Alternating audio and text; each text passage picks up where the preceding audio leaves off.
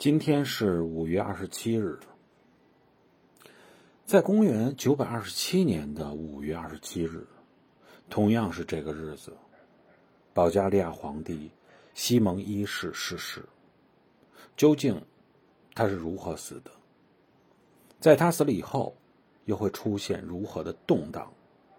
欢迎大家关注般若星空的西米团收听里边所有节目。